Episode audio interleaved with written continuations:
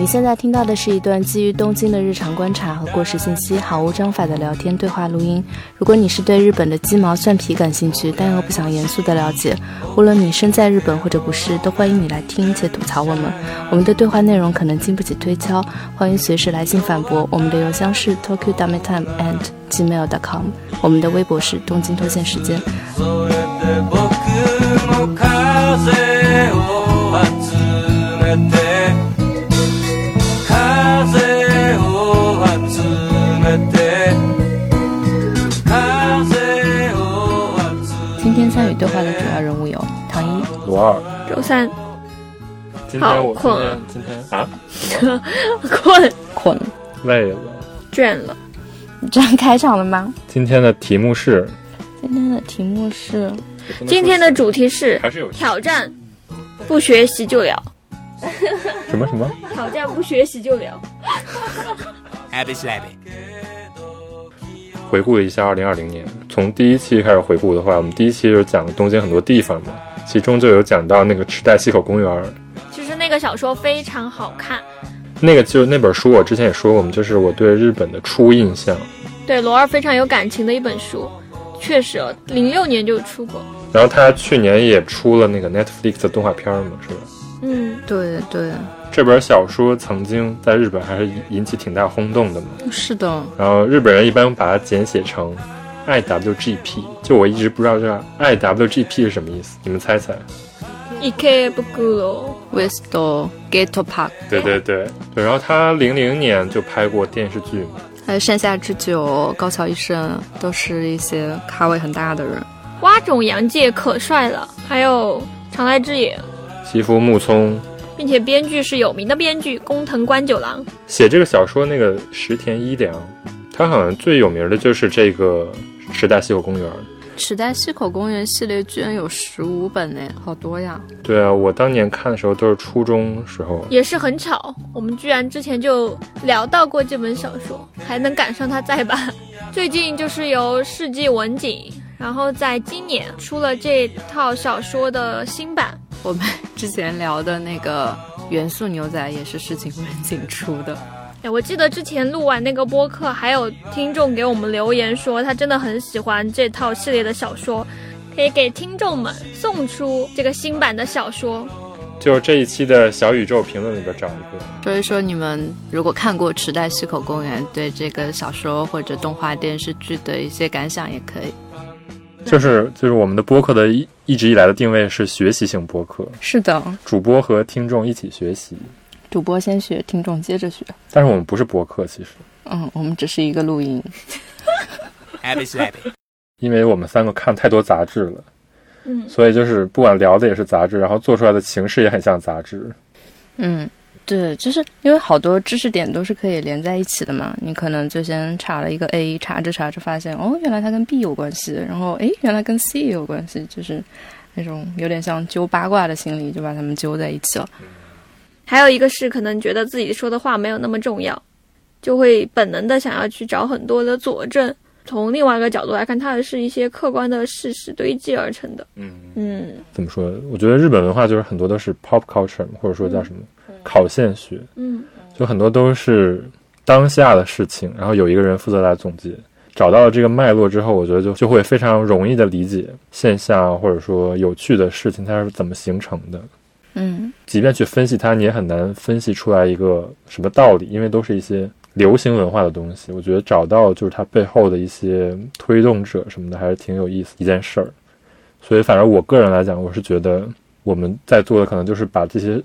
文信息收集起来，然后就把它们编纂起来的感觉，嗯所以就有点像在做一个杂志。而且就是这些信息很多都是你在中文网络根本查不到的信息，即便在日本网络也不是说那种主流媒体上登的信息，都是你要去那种杂志的嗯 那种专栏里去找啊，就可能就是为了抵抗这种太多的碎片化，就是我们自己也想摆脱这种单一的这种试点，可能可能去看这个人怎么样成为他的，比单纯的先以自己的好恶对他做一个简单的判断更快乐一点。做那些呃那些资料整理的时候，你会很明显的看到啊、这个人他可能在这个阶段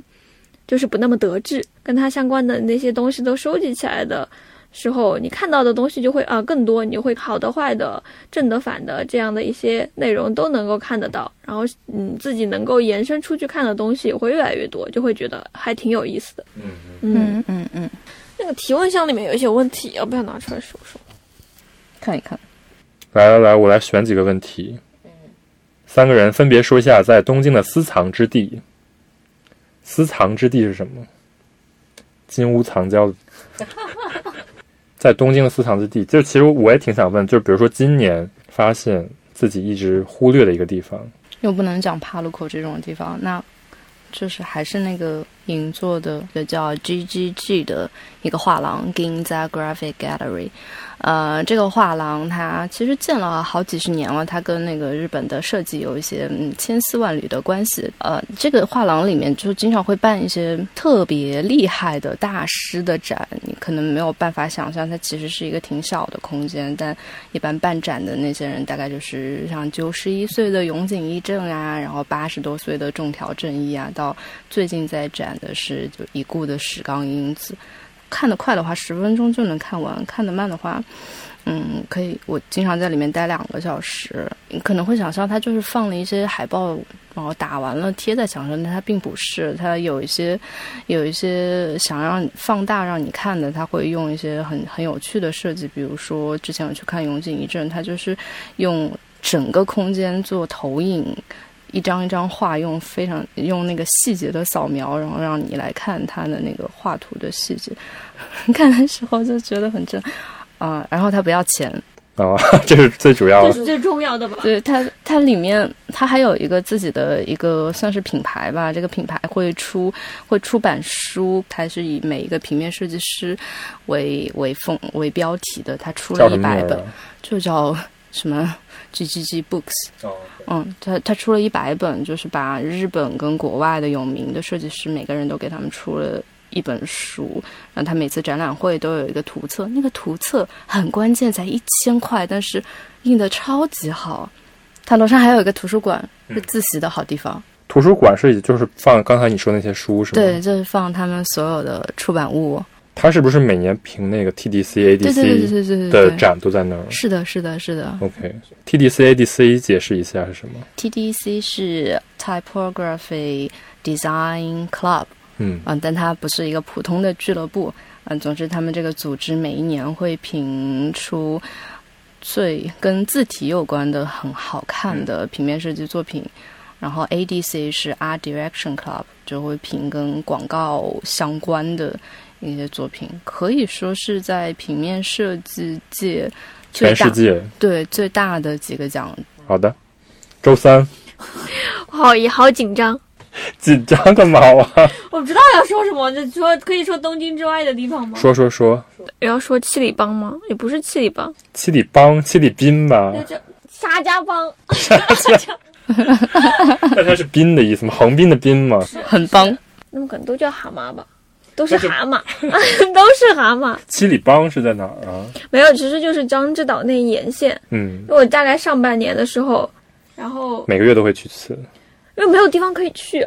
你有疫情，你你又不可能走太远的地想方，看海的话是就去那儿是吗？也不是为了看海而去的，你只能选择那种开车一天之内能往返的地方，会选择那种靠近那边的海岸线，就是也没有说固定说我一定要去去到江之岛那个地方，但后来每次都会经过那儿，后来就发现可能那条是回东京的必经之路，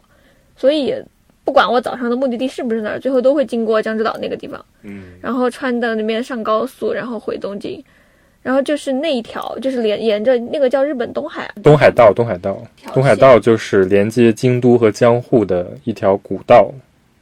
这么有历史的吗？对啊，是啊，你不知道的吗？此处鼓掌。 自助国，然后它中间有很多驿站，嗯，然后就是以前的那种小镇什么的，就是沿着东海道分布。然后那个新干线就叫东海道新干线嘛，啊，对，那条新干线是叫东海道新干线，就是沿着这条，因为其实从京都到江户就是最平坦的一条路，就是可以步行的路就是这条。嗯，然后有一个地图就是东海道，然后它每一个驿站相当于有它对应的那个特产呀，或者说就是当地的食物，就是你可以沿着东海道走一圈，然后可以尝一下沿路的美食，这种感觉。像歌川广中以前还画了东海道五十三景嘛，就是因为那条路太重要了，嗯对所以他就会沿途旅行，边边旅边画。那这样说起来，我们去过最远的地方就是小田园那边，小田园也是一个非常重要的一个站。就是小田园城嘛。嗯，那天去的时候就纯粹只是为了去海，所以就在那边随便定位了一个海，然后就在城边上，嗯，就经过一个墓地，然后穿到了海边。我特别怕出现那种什么悬疑的尸体无头案漂浮在上面。然后那个在那个《山本摩斯》那期里面其实有说过嘛，就那边那个地方有很丰富的历史文化，但就是小田园那个是一个大站，小田园的那个站往下走，再就是走那种公交就可以到山本摩斯自己的那个就是江之浦测候所嘛，那个路上会经过一个地铁站叫，那不叫地铁站，电车的站点叫根府川，然后根府川旁边挨着的那几个站都是，只要出站你就能看到那个铁道线上隔壁的海。然后它，因为它好像是沿着一个海湾，然后来开的这条线，所以那个线到下午四五点钟，你如果在一个晴天经过的时候，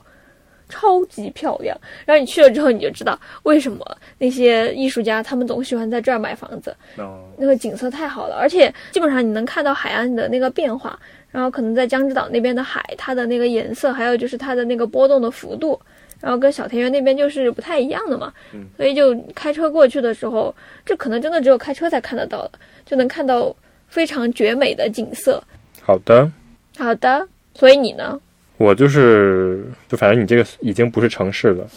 但是我刚才想说的就是在城市里边，如果想有一个比较新的地方去的话，我觉得那个下北泽最近变化挺大的，嗯，有个叫 Bonus Track 的地方，你们不知道吧？不知道。就下北泽原来是那种比较老的街区嘛，嗯，它那个电车原来是走在地上的，是的，它现在埋在地下了，对所以就是它地上的那条线电车线就空出来了，对，那里终于修好了对对，修好了。啊。然后它现在那个地方叫 Bonus Track，Track 就是那个铁道嘛， The bonus，对对对。但是 Bonus Track 也有另外一个意思，就是以前那种专辑最后一首歌也叫 Bonus Track，嗯所以他就用这个概念做了一个新的小的街区，就是嗯，下北泽这个地方就不为人知的那种店都集合到了这里，就还挺有意思的。这么有意思。啊对对对，就是它那个概念是那个地方如果要开更好的店呢，肯定是找那种比如说大的牌子什么的入驻的话，肯定是更赚钱嘛。但是他们的概念就是说找那种能保留这种夏北泽文化的店进来。然后就是因为我们跟那个公司有合作，所以就是他们就是说宁愿少收一点租金，也要让那种比较有趣的店入驻进来。猜一下，古着服装，对，有古着服装，但是都是那种个人店，嗯就是他们真的是交不起什么房租，但是他那个地又非常好。嗯那个街区现在形成氛围就很好。然后有一个店叫大浪漫商店，也在那里开的，啊，我知道那个，就是那个是一个专门引进中文的乐队啊，或者说音乐的一个 live house 的一个店主开的商店，它也是一个唱片厂牌，叫大浪漫商店。是不是那个月见军饷？对对对，它有一个 live house 叫 Ski Milu Kimi Omo。嗯，就是看见月亮的时候想到你，对对对这名字好浪漫哦。对对，大浪漫，对那感觉他认识好多民谣的，就是台湾还有国内的，他都认识。他最近还把那个国内的那种吹万啊什么这种摇滚乐队，都引过来了。对对对，最近还可以来这边表演吗？不能表演，但是他们本来是要来的，后来就是先把唱片发行了，然后那个地方就有卖国内的唱片的黑胶，之前有很多那种就是台湾的那些独立音乐人，他们过来的时候，定期就是会在这边，就是都是去月月见军饷演的对对对，他们就是那个店主实际上是会说中文的，是是日本人，啊，是日本人啊，对。那有点厉害了。然后就是有一个那个播客就采访他，叫好玩电台，嗯，是一个日语的，有采访过他。真好。然后他在那个店里还卖那个卤肉饭。可以。哎呀，想去下北泽了。下北泽一一般你出来都是往另外一个方向走，但实际上它另外一个方向一直在修。年轻人们就坐在门口的广场上，我觉得这个景色特别的美丽。对啊，那边其实还是挺年轻的一个街区。对，就年轻人真的就坐在地铁门口，两年前下北泽不是搞了一个像操场一样的地方，哦，那个是我们公司搞，也是你们公司搞的啊。然后我还经常跟朋友去那儿吃东西。对他那个地方消费会定期换那个对对对对 teaching 对 card，他就每天换不同的吃的去那儿。消费者有。有点像那种路边摊、夜市那种感觉，还挺好的。而且下北泽有几个好看的中古家具店，还有哎呀，反正就很好逛。对，然后他现在开了那个 bonus track 以后，那边就是也变得很有生机。嗯，然后将来还会开一些新新的店，现在还没开呢。就是感觉就是这种城市开发的时候，它就会非常考究的保留这个这个片区的那种个性，因为夏北泽就是你就要从那种很上木线的开发的视点来看，就是怎么榨干这个价值，肯定是你房地产能拿到嗯最大利益的一个方式。但是他们更多的就是想保留这个街区这种年轻的文化，怎么保留呢？就是用一些低价的小店铺帮助他们在这个地方成长，可能就是一个非常有趣的一个试点。长线有一个问题，你虽然有点偏，那像代官山的开发是不是？戴光山也挺，就是他当时做的时候，他也是把那个楼都做得很低嘛，就是他尽量的保持这个街区这种尺度感。 OK，但是他现在将来可能会有东的一栋那种特别大的楼出现，也是有可能的，嗯因为他现在有一个地方拆了，将来这个地方可能地价变得更贵，所以就是可能会进行比较大规模的开发。然后就是下一个问题，看一看下一个问题有什么？有趣的问题？没有拿求教怎么学日语？这有时候很难坚持呢。这个你要开始讲这么个人化的问题吗？但它的确是一个好多人会问的，怎么学日语，怎么考学校？不要怎么考学校，就是怎么学日语。我是我是看综艺学的日语，你可以回你的 Terrace House。对对对，我是看 Terrace House 学的日语。我是跟日本人 battle 学的日语， 跟水稻局打电话。大家没有办法天天跟水道局打电话，找个中日混血男朋友，我国内是找了外教的，是指真的是找了日本人，嗯就是一对一的有练。但是我是觉得对，就是对话还是挺有用的。对，就是我告诉他的事情，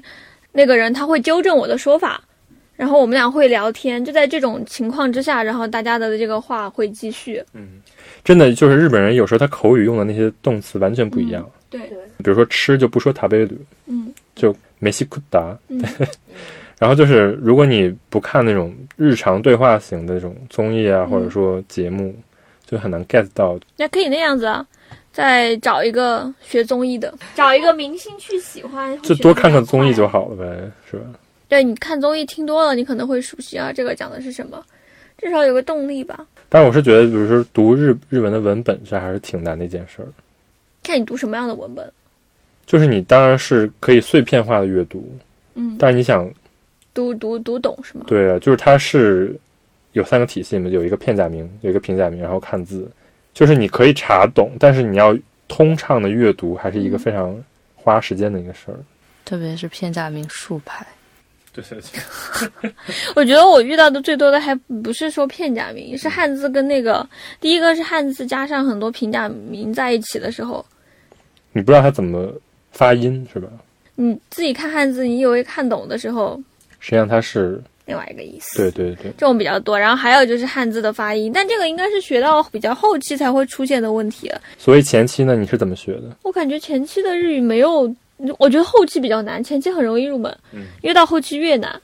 就是你要去掌握那种生僻的词汇。其实不生僻，反而因为你是中国人，你就知道那个汉字怎么读。 OK，然后你看的时候，你脑脑容量能接收到的东西是很多的，但是你要看过了之后，立即把它表达出来，因为你根本不知道它怎么读的。还有一个，我觉得就是就是使用中文母语的人去学这种日语的时候，自己去撰写的时候，你很容易就用汉字去表达你看到的内容，但其实他们在他们看来那种表达比较硬，比较书面。嗯嗯。然后其实这种你去查词典，词典不会告诉你这个东西是错的，对对对。对，这个就比较困难。但是就是有时候会迷惑，就是它的这个选词的过程实际上是一个非常难的，嗯，尤其是你工作的时候，你跟上司说、跟下属说、跟同级说，嗯，都是要选词的。嗯所以我是觉得，就是对话还是一个挺重要的。但我真的觉得 t e l e s o u s 还是挺好的。嗯，很日常的那些话都可以说懂。我我以前为了学日语，我还去买过那个好的剧作家写的剧本，然后就每一集，他就等于说把那个字幕给你变成了文字化， OK，所以是好学的吗？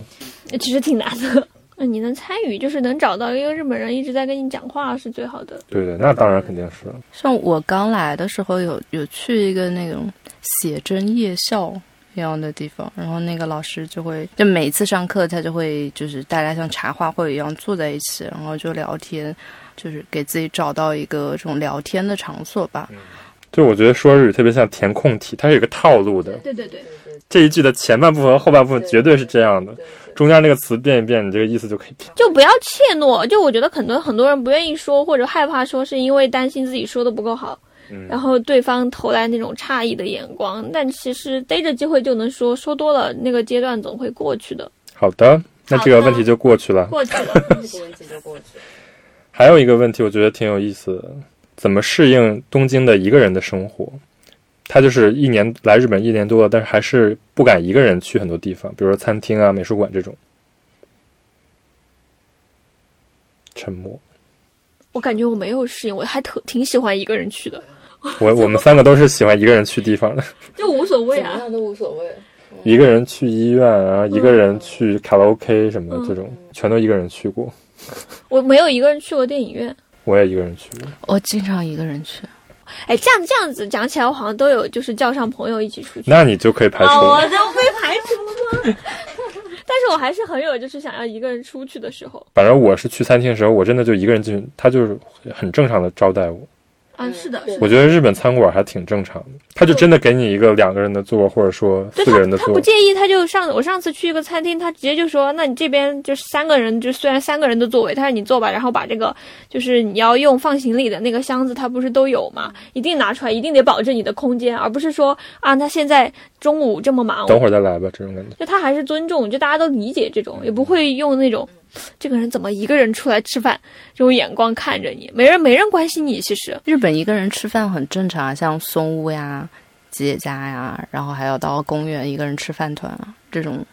就太多这了，种场景对， 太多了。吃饭还好，但是比如说美术馆、咖啡厅这种，哦，我美术馆之前基本上比较偏好一个人去，因为我看的太慢了。哦，我我也觉得，就美术馆有些时候你跟朋友一起去会有点尴尬，对，因为有时候你喜欢的点不一样，或者说而且你还想你你有跟速度朋友问题见面，你肯定想聊天嘛，啊，都在看东西的话就没法聊天。而且就也也是你跟别人可能共鸣的点不一嗯样，有一丢丢尴尬。而且美术馆也不太好说话嘛，是吧？是嗯，迪士尼敢一个人去吗？ 赶是赶，但是没有，基本上没有这个场景。没有这个需要，就是我想去迪士尼一个人买醉，笑死。买什么字？迪士尼不卖酒的吧？ 话好想高亮。我我比较想知道什么，就是大家会在什么样的一种心态下想要一个人去迪士尼？嗯，这太远了。还有一个不想一个人去的，就是一个人在日本旅行，你就只能住那种特别憋屈的小。我有我，有一个人旅行过，站起来就是墙的宾馆。他的酒店都是一个人的价格，嗯就是半价，我知道两个人就是全价。但那个房间很小哎，星野不是一个人，就是也是天哪，你一个人住星野，没有，就是日本的那种和式旅馆，它都是按人头收费的。嗯而且我觉得一个人坐电车还挺好玩的，就是嗯，还蛮好。那可以以后我们三个人出去玩，然后每个人订个一个人的房间。对啊，就是分开旅行。嗯，是首歌。啊！但我还自己一个人旅行，我还是蛮适应的。我觉得不要想太多，哎一开始我真的觉得你多出去的话，就看见很多日本人都是一个人，你会看到他们真的很能玩的。就是其实就是我经常看到，比如说有些人就带着个布偶，然后会嗯自己跟布偶合影。那个不叫布偶，那叫娃娃。就是有一次我发在 ins 上，你问我，我我配的字是育儿日常，你回我怎么在育儿？然 后呢，什么什么是娃娃，什么是布偶？你带的那个东西不是布偶，那个什么是儿，就是娃，那就是养娃，那就是养儿，娃就是等于儿。娃娃不是有活的有死的吗？我可以给你演示唐一我那个娃呢，那你刚才布偶跟娃娃的区别是什么呢？它不叫补，它不叫布偶，它的名字叫娃，那不叫奴伊咕噜米吗？对，但它是娃，有些人就带个兔子呀、那也是那娃个也是吗？娃的一种。我要笑，你去我没搜，国内还有一个圈叫娃圈，然后那种娃哦有些就是这种。那人那有没有人？带布偶？你说有没有人带布偶？有啊，我朋友就带啊，对啊，那也是有人带布偶。对，都是都是娃的一哦种，什么？它就跟洛丽塔一样，它是有一个圈子的。好的好的，基本上现在带着你看到的布偶出去的都是娃，那个也是娃是吗？就是你可以把它当，但是但它也可以是布偶，是不是？但没有人就是为了带布偶出门什。么？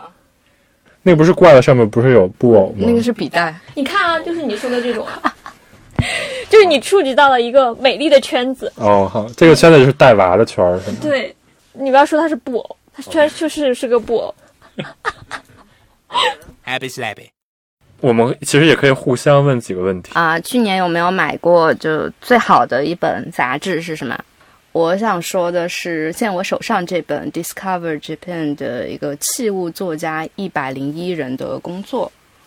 就是我我以前其实没太关注这个杂志，因为它 你为什么要把书举起来？对，就现在是个电视导购。举给听众看嘛。他出了个特刊，是吗对，它有一个特刊叫《器物作家一百零一人》，器物作家是什么意思？器物作家就是陶器、瓷器啊，然后到木木头的、漆的，就是大概是餐具。餐具、茶具，对，嗯，盘子啊，比如说茶碗啊、茶杯啊这种都可以看。都算器物。对我之前其实就是没有看过这个杂志，因为我它我觉得它名字特别像中年人会看的那种。他其实也是中年人。对对对，就是就是很中年人的一本书。然后我可能会更多的去看什么 Casa Brutus，可能感觉稍微年轻一点。但就后来就冲着这个名字买了这本书之后，意外的发现这本书编的特别好。天呐，这个书真的做的挺好的。是的，他就是这一百零一个人，他他选的很好，然后他就是那些图片放的也很好，而且这本书的最后他会讲这些器、这些餐具的这个烧制方法。哦，还有就是历史啊什么对的。对对对对，他就是感觉真的就是永久保存版，你买了这一本书就可以用很久。它一个全国陶器式的 calendar，对对对对明年对开始，它就会告诉你就在哪个月的哪一天，然后在哪一个地方有这个集市，对可以去买这种陶器，是吧？他们真的就编的很好，因为我自己也买过像 Casa 的什么器物教科书永久保存版，相比起来，我觉得 Casa 排的有一点点太花了，因为这些器物它本身就是比较的。就是有细节，你不需要用那么花哨的排版去介绍它，也也有可能不太需要去找一些别的领域的一些就是 KOL 什么来推荐他们用的器，可能我其实不关心这个。如果我真的要永久保存一本书的话，那可能就是这个杂志它做的这一本，我更想把它一直留着。然后我买了它之后，我就把卡萨的那本书就是放明在白书柜的最角落，就没有没有再去看它了。这套书真的挺好的，我后来去买了它另外几本书，有什么《Made in Japan》，他们办了一二三，嗯，就是讲日本的一些手工艺，也做的还蛮好的。他们选这个人选的都是那种最有名的吗？还是说他有一些独特之处的人？有独特之处的，就是那种不是很有名的人，嗯大师什么的。最有名的当然也入选了，像他最开始的安藤光雅就是最有名的，然后到到后来的有一些小的小的新的作家，他也有选。我感觉看起来都还挺年轻的这些作家。这些作家其实他有个网店是，对对对对对，现在周三的茶具就是在这个书的网店上面买的，哇哦，他在帕洛克也有店。他们其实也有就不是很贵的那种作家，是吧？他们选的都不是很贵，他这一套才一万，就没有那种就是要砸锅卖铁才能买的。哦但其实日本的那些有名的作家，最重要的不是他们贵，而是难定，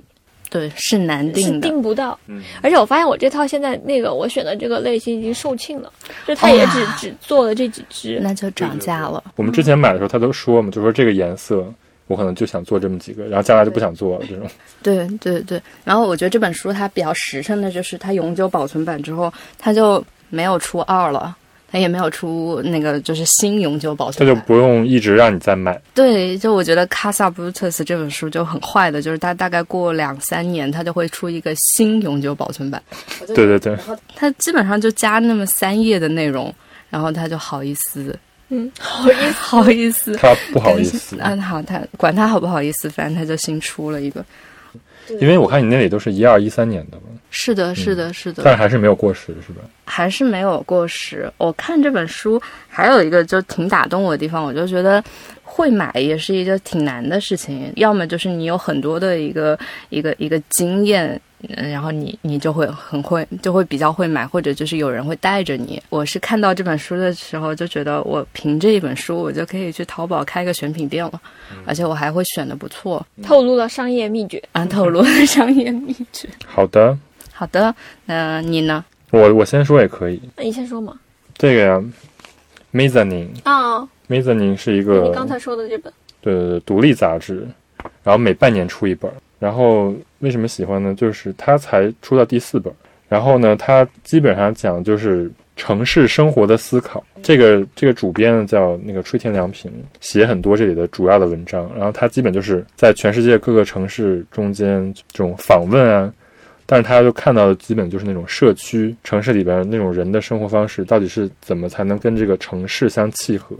就是一种比较抽象的概念吧。嗯，但是他就真的是把概念具象的在每一个城市中怎么表达，他就是用很多文章给串联起来。他是主编，他也是撰稿人，对，他是撰稿人，就基本上最新的那一本全都是他写的。啊，这么厉害，怎么说有有一点像那种，个人随笔集，但是他是有还有采访哎，他有采访很多就是当地的名人，而且他其实看的角度其实上是一个非常观察的角度，就不是比如说那种 guidebook 那种，他看的就是比如说香港的那种文化的战略是怎么体现在香港做的事情上面。这个是年刊吗？不对，半年看，半年刊。对，那算他是一个怎么保证他看到的这个，比如说这个地方要建新东西了，万一他出的时候已经建完了呢？因为每半年，所以城市的其实更新的没有那么快，嗯，所以它每半年其实是还是挺贴近时事的。你在哪儿看到这本的呀？我是在那个 Tokyo Book Fair 看到第一本，然后因为它当时这个封面儿给你感觉就很像一个城市的 guidebook 嘛，嗯，但实际上你买回来发现子标题叫 Urban Challenge for Urban Change，嗯，他真的在思考就是城市问题。你在一个城市里生活，不仅就是关注你在这个城市里，比如去什么咖啡馆儿，或者说吃饭这种比较表层的问题，更多的就是说。这个城市的人是怎么去创造这种氛围？不是说你真的建一个网红地景点儿，这个地方就真的会有一个氛围起来。就比如说我刚才说那个 bonus track 也是，就这个地方的开发者他牺牲了很多商业利益，才能保证这个地方的文化氛围。它是有很多博弈啊，或者说有很多妥协的，所以就是它相当于把这种比较深层次的这种关系做一做成了一个杂志，就做成一些比较短的文章，还挺有意思的。他们团队是有多少人？我好好奇，感觉一个人半年要出这么一本杂志，太难了。来看一下啊，编编辑长是一个，副编辑长和尚直美一个，art director 一个，哦，然后有五个记者这样，然后就没了。好少的团队，对，但是他们的生产力你可以看出，他们能做出这个东西，就是还是挺强的。对，很强。他们探讨的话题其实跟我们想探讨的话题其实有点像，就想探讨你在这个城市里生活，就不是表象的东西。就比如说有一些这种艺术振兴的措施，是怎么最后变成一个艺术季的，有点像那种短的论文，但是它更多就是通过采访这些城市的这种创意的人士，或者说政府的人士，来把这个这些城市到底是怎么变成现在这个样子的给表达出来。他采访跟自己撰稿的比例大概是多少？他基本就是，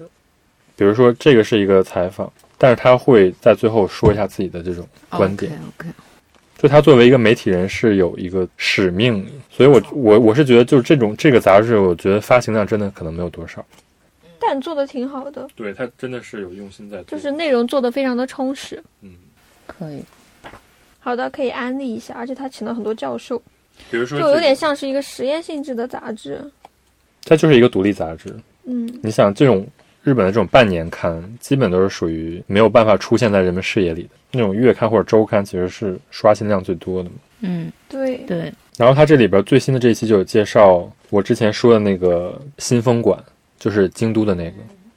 就是相当于把京都的一个地标老性的，老的一个地标性的建筑改造成了一个酒店。它不光是一个酒店，它是一个对街区开放的一个酒店，所以它相当于不仅成为了一个可以营收的一个设施，它也是一个公众场合。嗯，很多时候，这个城市的空间的这种定义都是要靠这些人有这个意识，嗯，所以它相当于推动了这个方面的一个进步。伊东丰雄也在推荐。就感觉很多人，他们其实你看到这个城市的人很光鲜，其实就是真的是有很多人就是希望这个城市变得更好的，嗯，嗯，所以他们会主动去成立各种组织，或者说各种这种机构去推动这个城市变得更好，而不是说我真的就是来这个城市就是打个卡。嗯，好的，还有一个就是我之前也推荐过，就是跟这个有点像吧，但是这个更容易读的一本书，就是新建筑出的一个特刊，也是讲城市空间的。嗯，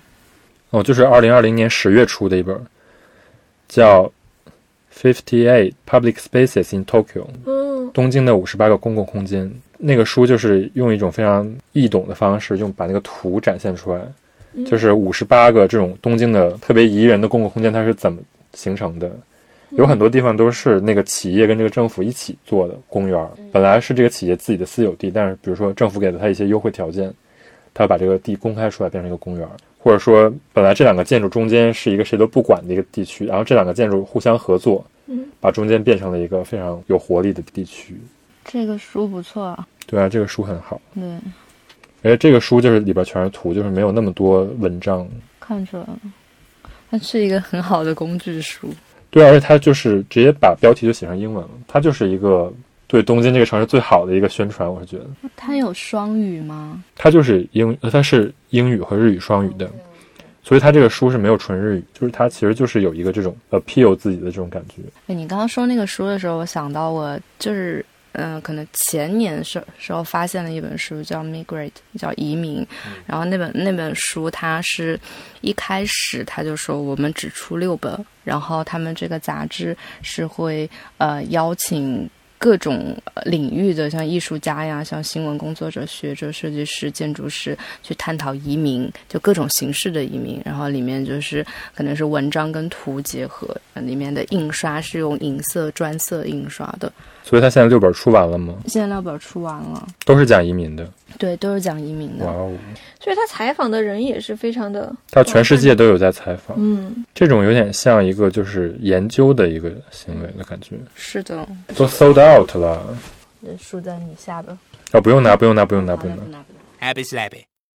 好的，接下来是周三，你有什么推荐的杂志？第一本是那个，其实是年初买的，我年初的时候在看《爱的迫降》，正好在那个便利店看到，但我觉得他们可能不是因为《爱的迫降》才出的，就是《Pen》这本杂志当时有出一本主题叫做《平壤和首尔》的杂志，哦，那本书在下面，但我找不到了。它是一个旅游的杂志吗？它不是，我觉得这一期做的很好的地方在于，它做的非常的克制，在它一个杂志的角度，它是谈不了很多复杂的问题的，所以它选的那个角度还有切入点，你说它的一个就是层级也好，应该是选了一个比较入门的角度，但它又不能做的非常的肤浅，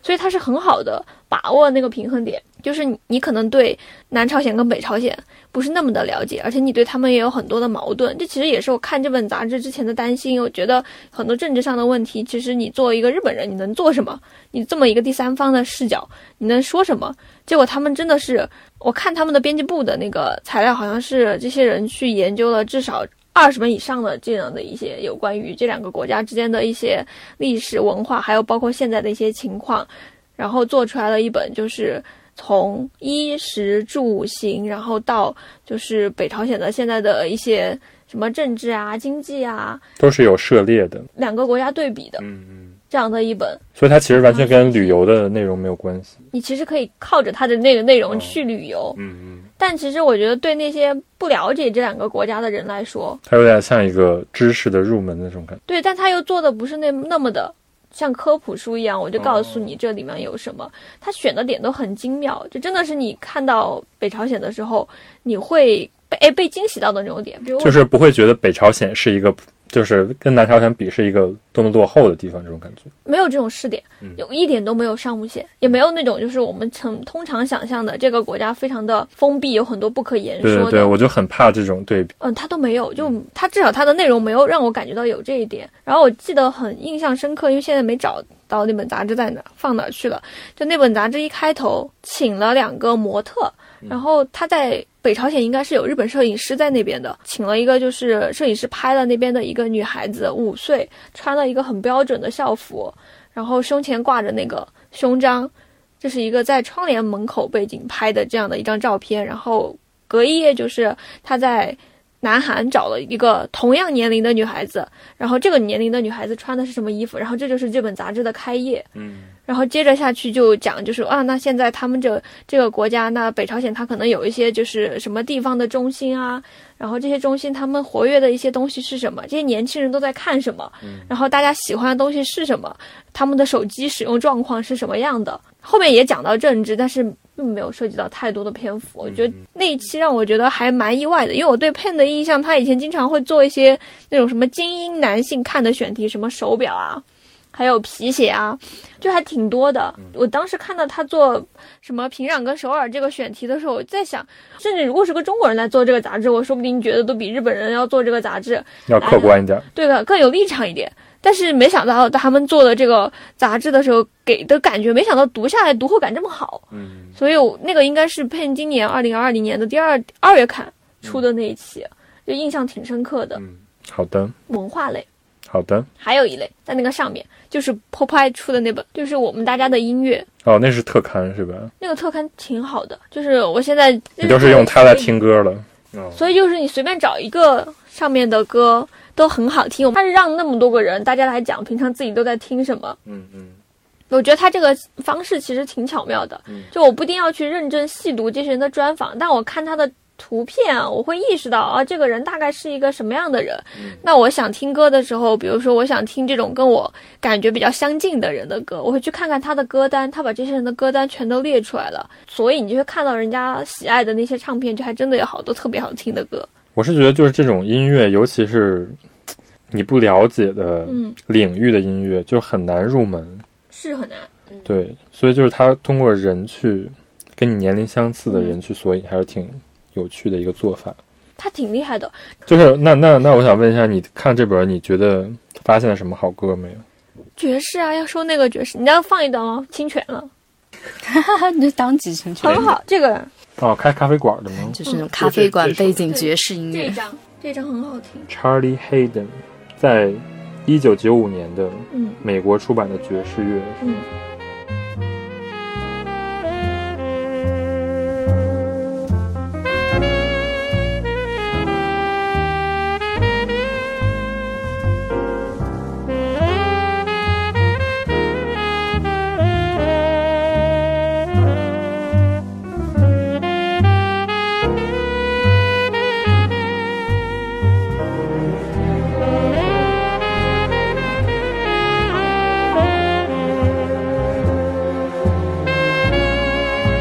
嗯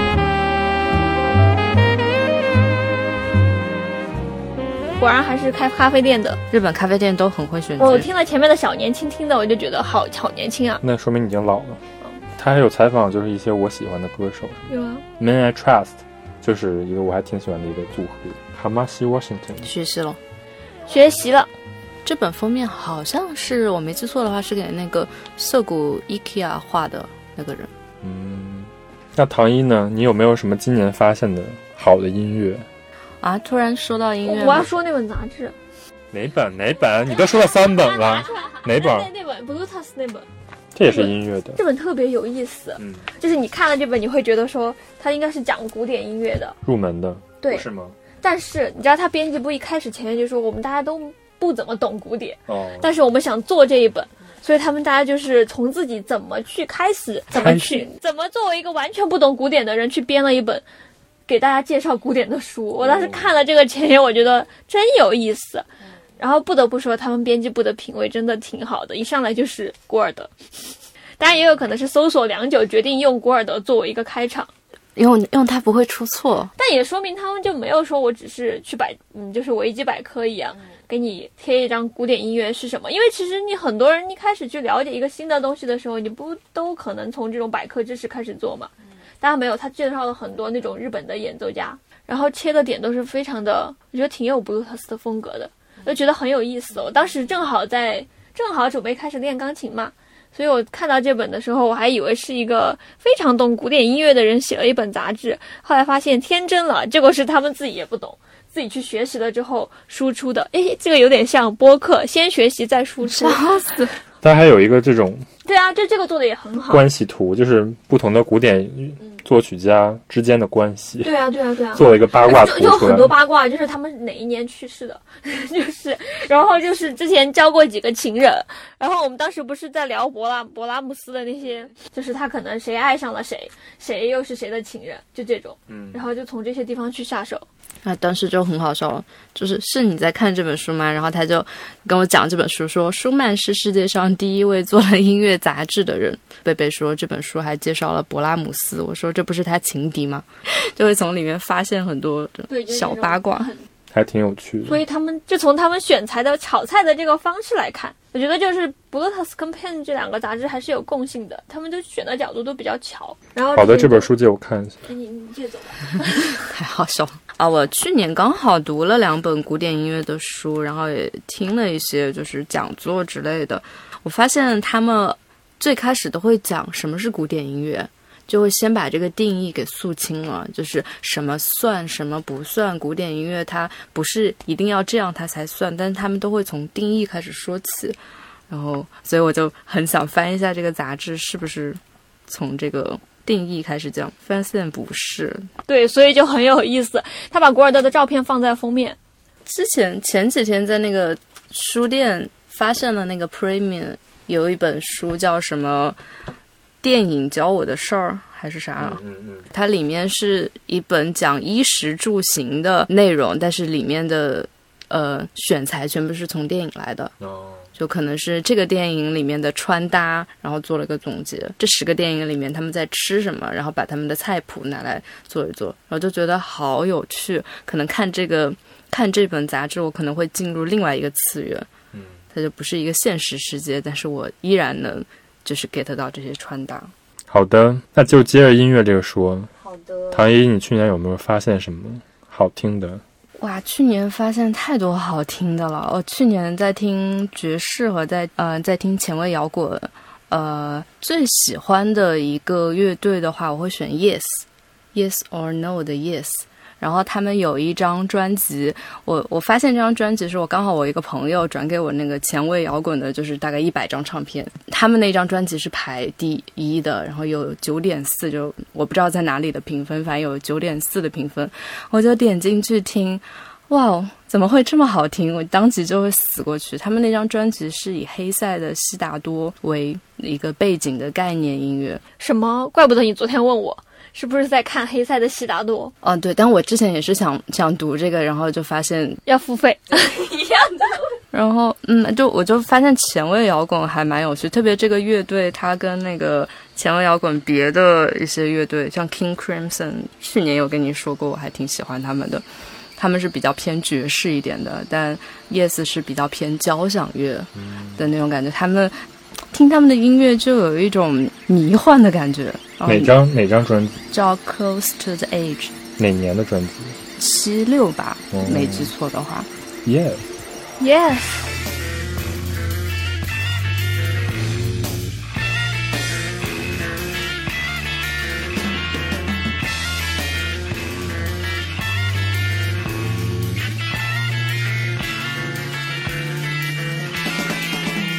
就我觉得听前卫摇滚有一种，就是那种，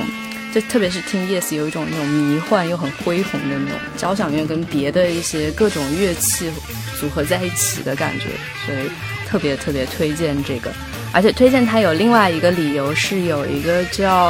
呃 Roger Dean 的一个插画师，给他们的每张专辑画了插画。二零二零的那个华伦天奴的春夏的男装就是用的这个插画家的插画。听我就在听钢琴曲，主要是为了迅速的，入眠，不是，我是为了迅速的弹，所以我就一首反复的听。最近还是在听古尔德的 《哥德堡变奏曲哥德堡变奏曲，我之前听过那个朱小梅，看看过她的现场，》，好听吗？是好听的，就是不同的人弹的话有是完全不一样的。有有人是你能感觉到他的感情，然后还有人就是，可能就是速度也有不一样吧。对对对，她还挺传奇的，但说我没有说听过这个版本，她是那个当时什么迫害的时候跑到国外了，就是她好像整个在那个文革期间是不能弹琴的，然后她去国外的时候就去别人家当保姆，然后就是趁人家不在家的时候弹钢琴，嗯然后被主人发现她非常厉害，然后就送她去学校什么的。嗯，想听，那他肯定弹出来的感觉跟别人不一样。对对对，我当时为什么会开始听郎朗，是因为我们俩看那个《幸福三重奏》，郎朗的不是当时正好在发行那个哥德堡变奏曲的版本嘛，然后就去听了，听了之后，后来就去听古尔德的，就 Spotify 上面给我推什么，我就一直在听。然后前上个星期去上钢琴课的时候，跟我老师聊天，然后他就跟我讲了另外一个日本人的版本，什么什么广，然后那个版本也还不错，而且我日本老师就跟我说，嗯，他也很喜欢古尔德，但他很喜欢那个日本演奏家演奏的版本。我觉得版本讨论版本还是其实挺有意思的。我之前在听那个爵士嘛，因为爵士它就是有标准曲，呃我就是为了想，嗯、把这些标准曲记在脑子里。我最开始就是可能会集中听一个人他的那一些标准曲，然后我就放在那个耳机里面一直听，一直听，一直听，然后听到我差不多这些调子都在脑子里了之后。我后来去听别人的版本，我就会觉得哇，好神奇！啊就是完全不一样的对，感觉。完全完全不一样因的为感觉。爵士就是讲究这种。对对对，比较自由的感觉。下一个话题，快点吧，我们已经聊了俩小时。下一个话题，下一个话题是推荐一个那个 Instagram，就今年关注比较有意思的 Instagram 博主，还有一个 YouTuber。啊，片山正通是最近觉得这一年都觉得他的挺有意思的。我第一次对他的 ins 有印象，其实是他接他女儿，他女儿今年 corona 的时候，哎呀今年疫情的时候从国外先从英国回到日本，应该是，然后就很意外的时候，首页突然出现了一张家庭合照，而且是那么生活化的，我就发现，咦，一看是片山正通。然后后来他也他也会在那个上面很诚恳的分享他对一些东西的，就是一些喜好。他可能会自己对这个生活啊、文化有一些观察，然后自己的一些生活的日常啊，就是大大小小的东西他都会涉及，所以我觉得他的 ins 还蛮有趣的。以前没有这么觉得，以前可能关注也没有这么频繁。唐一呢，你有什么喜欢的 Instagram 吗？我刚发群里发了一个叫 Misused，呃，它是呃，这这是两个人做的一个算是一个研究的一个一个 group，他们一个人在英国，一个人之前在荷兰啊、爱因霍芬吧在读书，呃两个人就开始研究五金件。最开始是研究台湾的，后来研究了荷兰还有伦敦的，然后他们研究的那个点是，给它做一个误用，就是这个五金件它本来不是干这个用的，他们就是要有这种幽默的形式，然后把它做成别的东西，比如说把一个门挡做成一个镜子，然后把一个什么烤肉网要做成一个书的一个腰封，还有把什么旗杆做成花瓶，所以这是个艺术的 project，对对对，是一个艺术 project。感觉跟你做的挺像的。对对对，就是后来发现就会觉得还挺神奇的，嗯，然后是因为我自己也做这个版，然后我有些时候也会给别人提供灵感，然后让他们去尝试一些日常中的东西的组合，比如说我看到别人的作品，还有我自己做，我就发现这个东西做这件事情其实并不简单。就不是你可能看到啊，他就是把这个跟这个合在一起，就嗯那么简单的事情。然后我觉得这个这个团队他们很厉害的是，他们能把这个品控做得很好，他们从头到尾的品控都非常好，嗯就是从单品到他们的平面，到他们最后的展示，到他们的这个整个概念的逻辑，它是一个香，哦它是一个香港的吗？嗯，台湾的 OK，所以他们现在也有回，我不知道有没有回台湾，但之前在台湾做了好几个工作坊，嗯还蛮好的。还有一个我想推荐的是，呃，没有了，没有了，就这一个吧。就这一个，还有吗？ Abby Slabby. 啊，这还是一个 Instagram 的一个号，他们是呃编织的一个 Basket Club，他们每一次就说选一个 emoji，一个就 iPhone 的那个表情符号，然后以它为那个意象。建筑师啊，有设计师啊，产品设计师之平面设计师之类的，然后去拿那种条条把它编成这个 emoji 的样子。哦，这个是挺可爱的，也是一个艺术项目。嗯，对，也是一个艺术项目。 Basket Club，它最后就是用编篮子的方式编出了所有的东西，对，有意思。那你呢？我推荐就非常俗了，A H H，知道吗？哈斯高瓦 Akio 长谷川昭雄的，他做的一个网络杂志。他就是离开 Popeye 之后做的那个是吧？对对对。嗯嗯。然后他还做了一个 Fan Club，就是你可以入那个会，定期他们会举行一些活动。就是他在这个里边做的，就是我觉得跟 Popeye 更相比，就是更加低调一些。它的主题就是做 z e n o f k u f z e n o style，就是普通的衣服和普通的风格。嗯，但是就是你可以看出，就是非常有他的风格。嗯，对，但是他这里不光只推荐衣服，他还推荐一些小的实用性的日常的杂货，比如说他跟那个做 One LDK 的那个主理人有一个对谈，叫沏茶谈话室，他们就会聊一些，就是你你最近发现了什么有意思的东西啊这种。因为他以前一直是做杂志的嘛，但是他做了这个网站之后，他其实推荐都非常个人。他自己作为一个独立的这种杂志人或者说媒体人，跟那个 New Balance 合作啊什么的，他这他这些模特都好帅哦，一点都不普通。我觉得很 pop i 啊，就是很 pop i 但是它比 pop i 少了一些，就是那种比较张扬的东西。然后还会有这种非常与时俱进的戴着口罩出去吃荞麦面的场景。就是因为 pop i 原来的风格就是非常有他的影子在，他永远是就长谷川昭雄做的东西，永远都是一看就是他的东西对。，就感觉以前大家需要买杂志，然后看他最近又搭了什么，现在只需要上这个 Instagram。 这个好像很不错。对啊，就是他推荐的这些东西都很便宜又很好用。什么？突然想买了。好的，那除了 Instagram， YouTuber 呢？我推荐一个非常严肃的，叫社会部部长，呃，你之前说过是不是？对一个讲地理政治学的一个日本的 YouTuber，他没有出几期，然后他底下评论最多的就是为什么你一个人做出了 NHK 视频的质量， 它是一个日语的那个视频的内容，嗯但是他讲的内容都非常非常的好，但是我不能说他的观点我百分之百同意，但是就是你可以看一下，就是日本人到底是最开始他们怎么形成这种世界观的，嗯，就是他会讲，比如说当时中国跟欧美打仗，然后打失败了，对日本是一个非常大的冲击。就是日本作为一个大陆边缘的一个国家，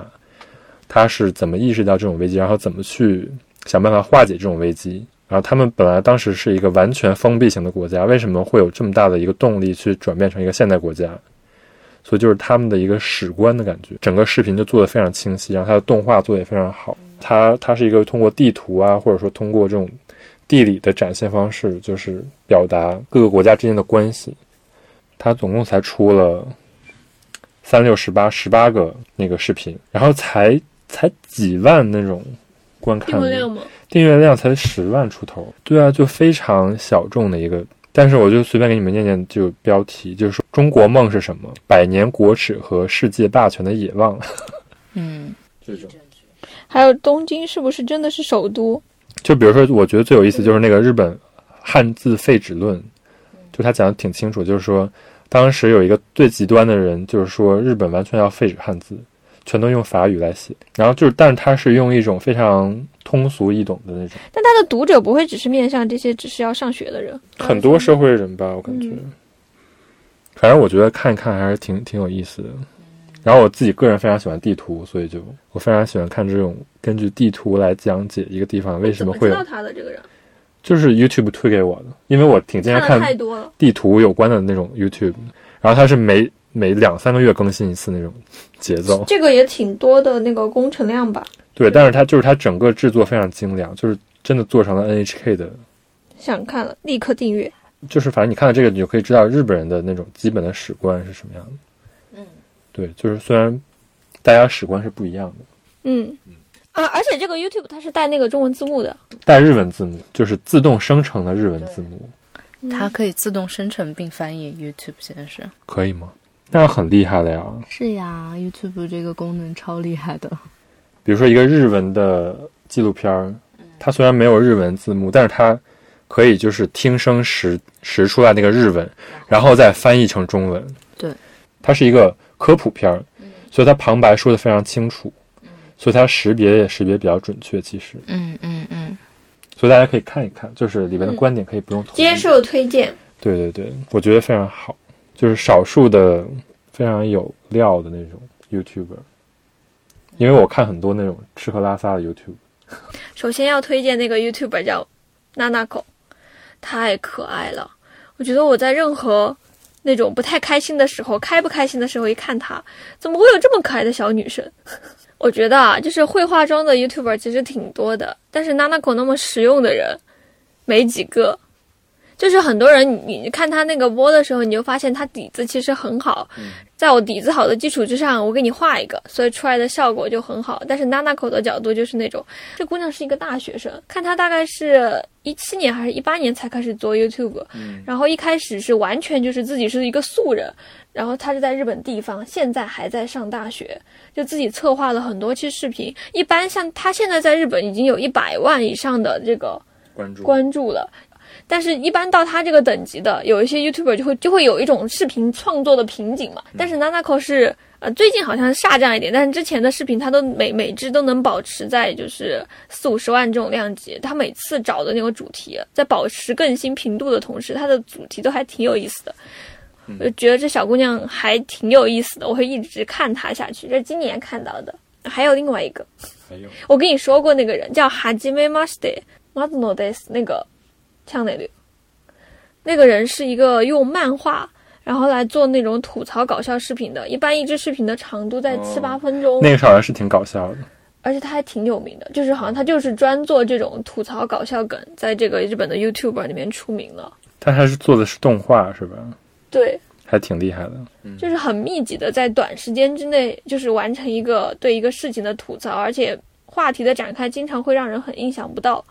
我反正每次看完我就觉得，哈哈哈怎么会有这么搞笑的一个想法？嗯，但是呢，但是它能翻译成中文吗？我觉得很难，哦， 因为它有很多梗啊，但是那你这个不好推荐，主要是那就不好推荐。大家随便看看吧，就看看我的娜娜口吧。唐一呢？啊，我要推荐的就更适合当背景。我要推荐的是《西瓜说柯南》。最近感觉最近一两年，柯南就又翻红了，啊，好好多人就开始在播柯南的一些剧情。它是有点像古阿莫说电影那种感觉。对对对哦，它就是一个说电影的。我我本来是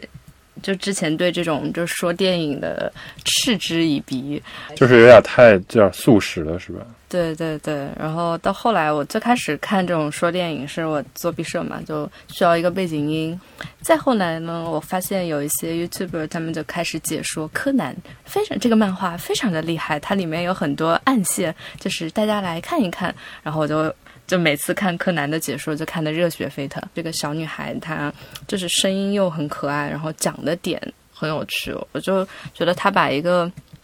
本来真的不是很好看的柯南的有一集，就很多集就讲的很有趣，他的那些呃说话的时候突然停顿的那些点，还有他发现的有趣的点，就可以当做一个 一个大喜力的那种，就是日本的搞笑节目，就那种搞笑 搞笑节目来看，他会去从一些很无聊的东西里面挖有趣的点。所以为什么要这么执迷不悟的看柯南？ 哇哦，因为柯南是一个谍战片，谍战对，你真的应该是啊很好 看吗？柯南是真的很好那如果中间弃番了，中间怎么再追回来？你可以看那个呃，有黑罗科他讲的七十三分钟，讲完柯南二十年主线，看完了之后，你再看他的其他节目，然后你可以跟上柯南现在的呃主线的暗线，跟完主线的暗线之后，你就可以去看一些日常的节目啊，真的很有趣。所以我不用看柯南本番，我就看这些东西就行。你只用看七十三分钟，看完它还有一个五分钟讲完柯南的那个主线，你去看它对应的集数就可以了。然后真的很有趣就是。不用每一集都看，是吗？因为他很多就是凑数。因为唐一一直在看那个《西瓜说柯南》，然后后来有几次我自己在家里吃饭，我就准备去看看柯南日常的剧集。有一个剧集就是他们在路边拿起望远镜观察，然后我就跟唐一说，他有什么必要一定要在路边观察人呢？嗯果然就观察到一个死人，然后就开始破案，所有梗都用光了。就是强行发生案件，强行解决案件。嗯每每走过路上的一个人，只要被他看到，那都有那个人都有生命危险。所以就是看它的最主要的剧情，是的，他埋梗对还是很厉害对的。对。就是它长期来看是一个它的梗是这种，因为它连载了二十多年嘛，然后它现在的很多梗，你要追溯到以前来说，可能是二十年前就买好的，所以就是这样就会很有趣，你会发现啊、原来这是是这样的，然后所以所以很多人就会说青山刚昌就是那个漫画家，他可能自自己也没想那么多，就是去论坛上看日本网友的分析， 看完了之后。然后就照着他们画是吗？嗯，对，也有这样说的，但啊、我就觉得看柯南它本身是一回事，就是嗯，就是看网友加入他的这个时时间的这个潮流，然后加入他的分析，跟大家一起去推到底是怎么回事这件事情很有趣。就表面上它是一个推理事件，其实是是它的小梗，对它长期来看是一个大梗。是吧他他尝试来就是一开始就是通过这个人变小这件事情，是去我应该是后面他背后让他变小的这件事情，中间又掺杂了杀人案，然后权力争夺，然后你就通过不断的一点一点的解密的过程当中，他把这个到现在为止一千多集，漫画也一千零六十多，然后那个作者又去采风，要停更两个月了。嗯，然后就渐渐铺起来，就这个主线还是挺精彩的。主线本身是精彩，但它也不是说就是那种惊为天人的精彩，因为它连载二十年，它有很多就是其他的表面的东西也挺吸引人的，所以结合在一起是柯南是真的很好看。所以就不用看真正的剧集，对对对，你就是看西瓜说的。有黑罗克是 另外一个另 YouTube，那为什么西瓜说要推荐呢？因为它很好笑。挺好用所以看西瓜说是不能了解剧情哦的。嗯、对他不太讲， 他不讲主线，但是我推荐的，我更推荐他，因为他太让我解压了。就是你要看柯南的单集，你就去看西瓜说；你要看柯南的主线，就请听太另累了外一个的，不分想析看。了。对不想看啊，还有一个讲推理的叫《小贩的中年事件簿》，他一直讲金田一，那个也挺好他看的。讲金田一的那个，他就是他一期讲一个案子，哇，好好看，因为金田一他本身好多杀人案就真的做的做得挺挺好好的。所以你现在也是这种素食主义者，哇，我对我前天吧，一个人躺在这里，我一下子看完三部韩剧的解说。我们那天一起看古阿莫，就是解说什么《武媚娘传奇》，我们俩眼珠子都掉下来。这个剧还可以这么演，对，而且古阿莫他的解说的那些点也很有趣。啊，就是他注意的点还挺高对的。对对对对，我我觉得看这种解说，如果你是要走那种轻松搞笑氛围的话，你你就是得看他的稿子是怎么样的。就像那种脱口秀要看稿子嘛，就是稿子好的，你就会整体看进去就会好很多。好的，回去看一下，看看美妆的就不看了。你就不看了。好的，那还要接着聊吗？不聊了吧，差不多了吧？适合早起的一首歌呢？没有，我早上都是听播客起床，听新闻什么。今年最喜欢的一个播客，我今年真的很喜欢布克理论，再次表白一下。最后最后最后再推荐一个 app，你今年用的比较多的一个，要推荐 KY Book，它是国内的一个 app。我我之前一直是用那个就苹果自带的图书，我在看 E EPUB 的电子书，看的我真的非常的难受，因为它的行距是不能调的，它不能重新排版。连 Kindle 都可以调行。对，苹果不可以，苹果不可以，苹果不可以。我也没有认真搜吧，但我用下来几个，这个是最好用的。它可以调行距，可以 OCR 自动识别文字，可以标注，然后还可以朗读，哇哦，可以朗读，对，可以朗读。不同不同语言也可以朗读。英语跟汉语吧，我现在就非常大的一个痛点就是 Kindle 都是竖排的，我就想把它调成横排，但是我发现不行。